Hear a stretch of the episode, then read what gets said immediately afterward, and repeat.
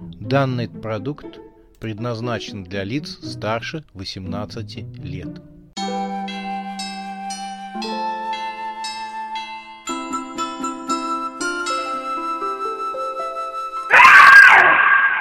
Пощекочи, нервишки. Новый год с ужасной Сюзанной. Чудовища выходят на свободу. Значит, ты говоришь, что как только я спущусь в подвал, отопру замок с магическими знаками и открою тайную дверь, то опять перестану тебя видеть, и с моего лба полностью пропадет черная метка. Я все правильно изложил? Вася сделал паузу и выразительно посмотрел на привидение школьницы та как можно шире раскрыла свои глаза и похлопала длинными ресницами. Всем своим видом она хотела позиционировать вид абсолютной невинности.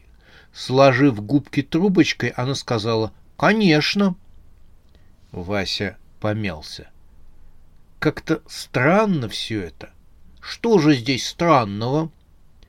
Не могу понять, как могут быть взаимосвязаны эти события. Это не научно, нет никакой логики. Привидение школьницы потеребило белые банты на косичках и хитро заметила. А здесь и не должно быть никакой логики и никакой науки. Речь идет о магии. Вася пожал плечами. Может, ты и права. «Хорошо», — решился он, — «веди меня к твоему подвалу». Через несколько минут Вася уже спускался по крутым ступенькам в подвал. Раньше он считал, что внизу находится лишь старое бомбоубежище, но опустившись вниз, он увидел, что в стороне от бомбоубежища находится коридор, который уходил глубоко под землю. «Нам туда!» — указала призрачная школьница, показывая в глубину коридора. Вася поискал по стене и щелкнул выключателем. В коридоре загорелись лампы. Коридор уводил вниз. Туда метнулось и привидение. «Меня вновь одолевают сомнения», — сказал Вася. «Не бойся, я здесь все знаю. За столько лет я изучила все здесь. Например, я могу тебе все рассказать о твоих одноклассниках. Вася фыркнул, но пошел вслед за привидением по коридору, который уводил вниз. «Как будто я не знаю своих одноклассников», — заявил он. «Ой, все ли знаешь? Ну, например, в тебя влюблена одна твоя одноклассница». Вася чуть не споткнулся на ровном месте. «Что за ерунда?» «Ага!» А что ты скажешь, что одна твоя одноклассница обклеила всю комнату твоими фотографиями? У нее даже на смартфоне твое фото. Вася поежился, представив этот ужас. Скажу, что это нездорово. Скорее, она маньяк-убийца, который выслеживает меня по пятам, пробурчал он. Привидение рассмеялось. Не думала о ней в таком ключе, но девушка хорошая. Она постоянно хочет быть рядом с тобой.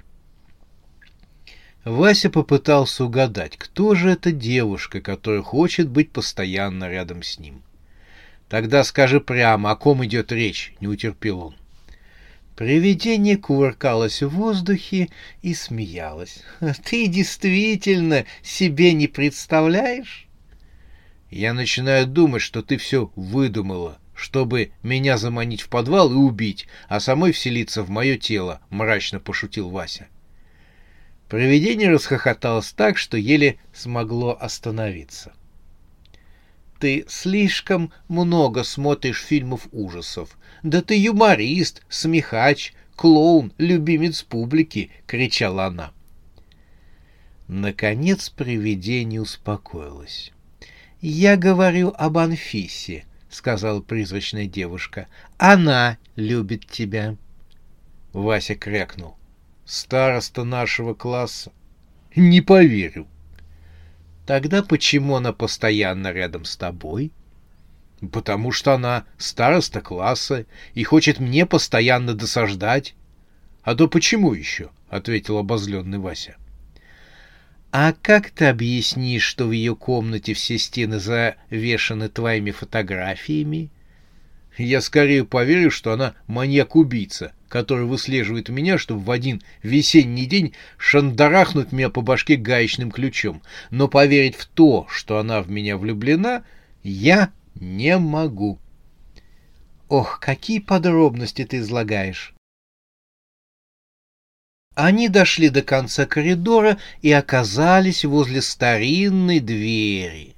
Дверь была обита железом и закрыта на висячий замок, на который были наклеены бумажки из школьной тетради. На них были нанесены магические письмена. Несмотря на то, что они достигли цели своего путешествия, Вася все никак не мог успокоиться. Анфиса злая, жестокая, постоянно ко мне придирается. Привидение летало рядом и пыталось привлечь внимание Васи к железной двери, но Вася вошел в раж. Кто? Кто дал ей право постоянно критиковать меня? Тоже мне гнилой феминизм. Нашлась командирша. Всякий раз, как только я начинаю что-то делать, то она тут как тут и все портит. В сердцах он ткнул пальцем в свой лоб, на котором виднелся отпечаток черных губ. Это она виновата в том, что произошло. Именно она и никто больше.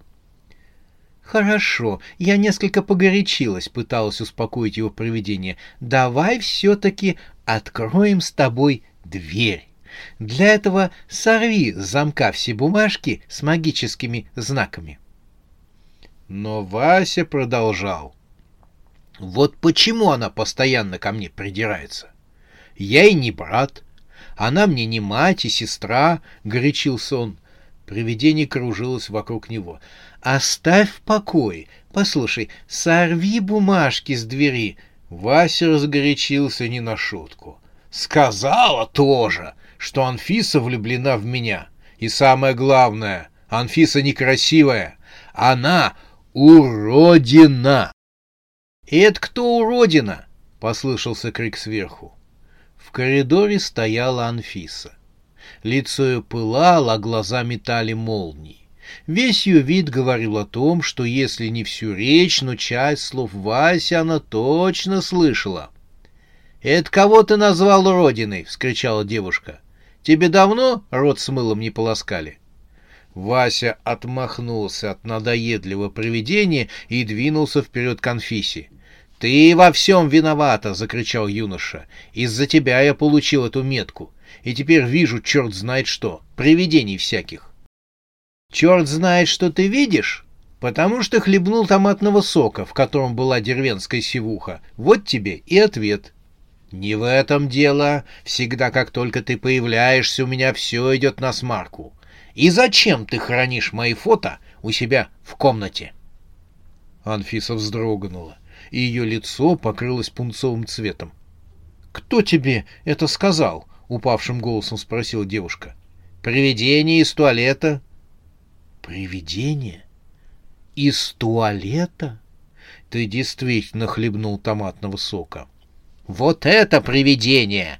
Вася ткнул в сторону привидения, совершенно забыв, что Анфиса не может видеть призрачной школьницы. Анфиса забеспокоилась.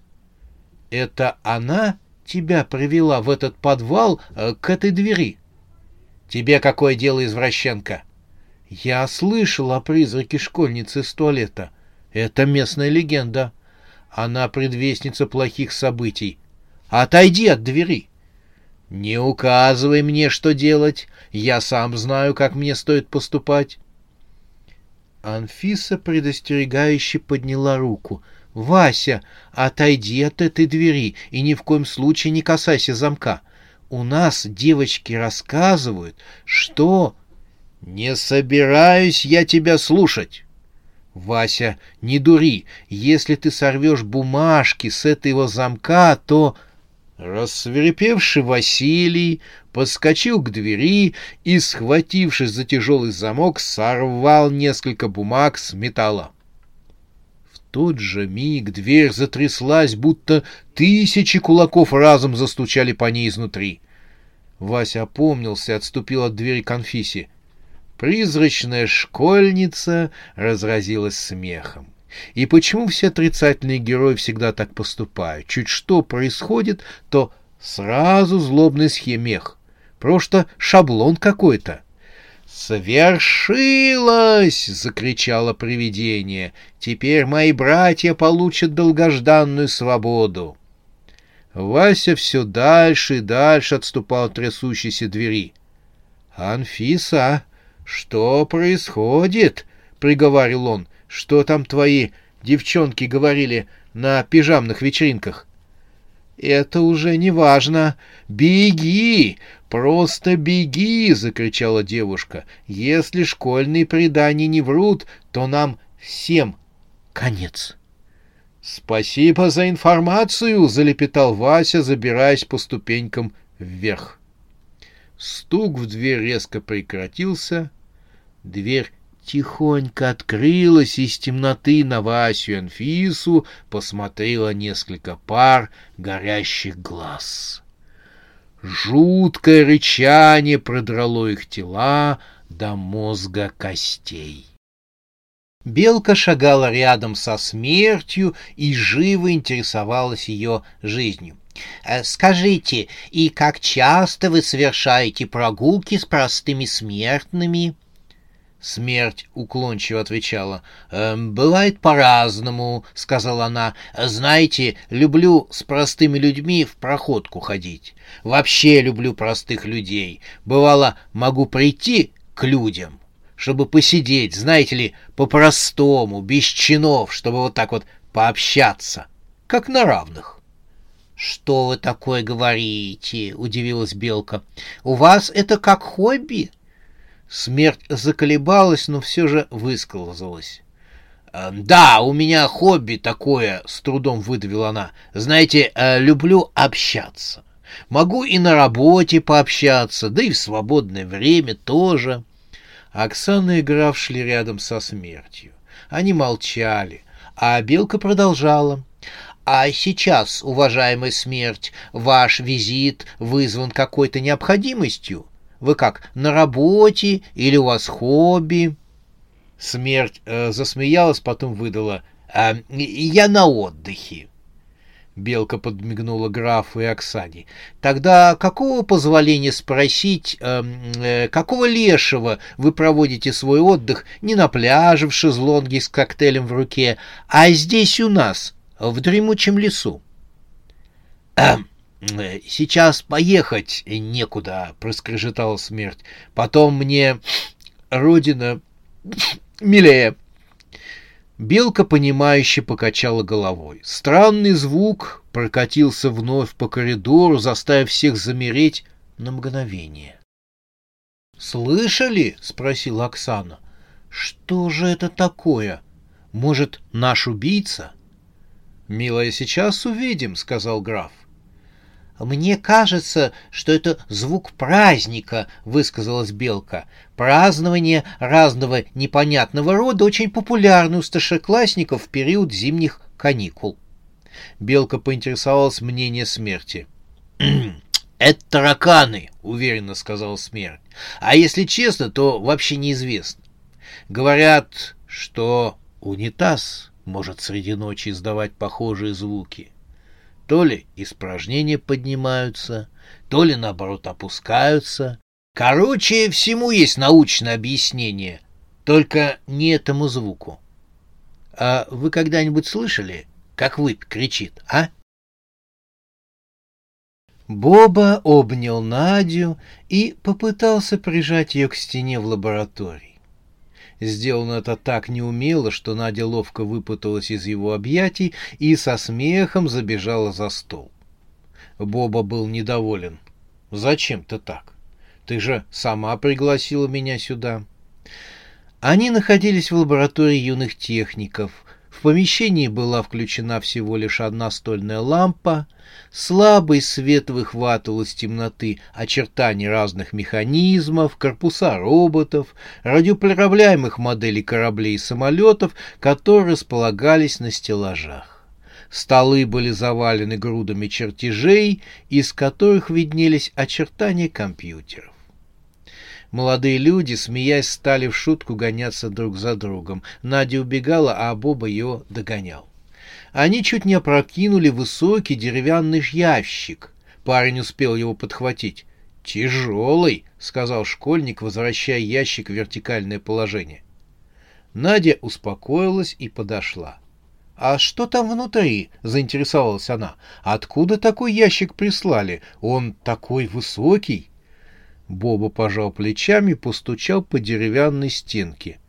«Возможно, спонсоры прислали», — предложил он. Надя покачала головой. «Спонсоры нашей школы — это похоронная фирма. Сомневаюсь, что они решили что-то прислать в школу, а тем более для лаборатории юных техников».